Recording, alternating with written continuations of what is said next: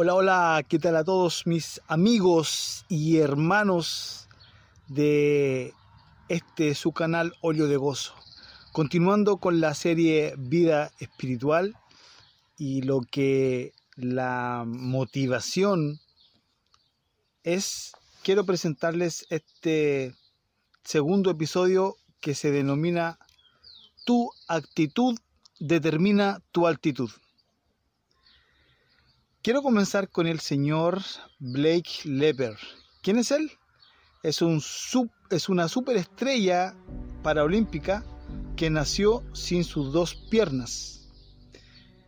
Él actualmente está vigente, aún está eh, participando en, diversas eh, carreras paraolímpicas, pero cuando nació, él, como les cuento, nació sin piernas su padre amaba los deportes y su otro hijo era total y absolutamente sano.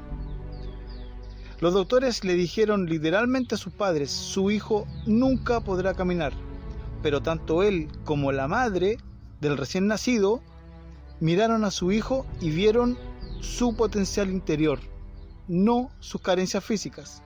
Y decidieron, palabra importante, decidieron dos cosas. La primera, que mantendrían una actitud positiva en cualquier situación. Y la segunda, que se mantendrían unidos en las buenas, en las malas o muy malas. La belleza de tener una actitud positiva en cualquier situación puede trascender por mucho tiempo. Una de las frases favoritas de este atleta cuando está dando charlas fue una que le dijeron sus padres, la única discapacidad es tener una mala actitud. ¿Qué logró este hombre sin piernas?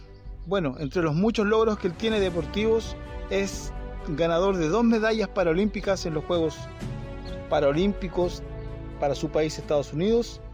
Es campeón mundial en varios campeonatos del atletismo paralímpico y aún él está compitiendo y aparte él es un eh, conferencista motivacional.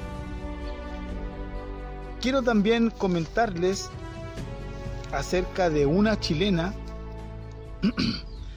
que se llama Martina Timis.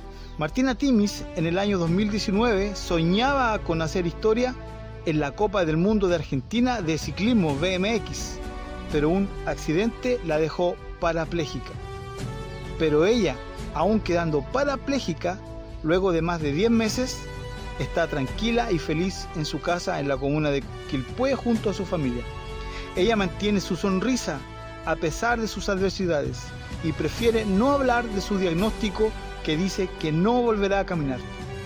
Martina Timis, la chilena a la que un grave accidente le cambió la vida, pero que le sigue sonriendo y anhela cumplir todos los proyectos que tiene.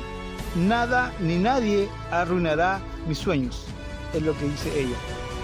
He querido mencionar estos dos casos para que ustedes vean que esto de tener una actitud positiva a pesar de las malas circunstancias es real, no es algo ficticio. Cientos y quizás miles de personas en el mundo toman a diario la decisión de tener una actitud positiva a pesar de que todo indique que nada va a resultar. ¿Quieres volar alto? ¿Quieres llegar muy, muy lejos? Estas frases no son frases cliché para quien se las toma en serio.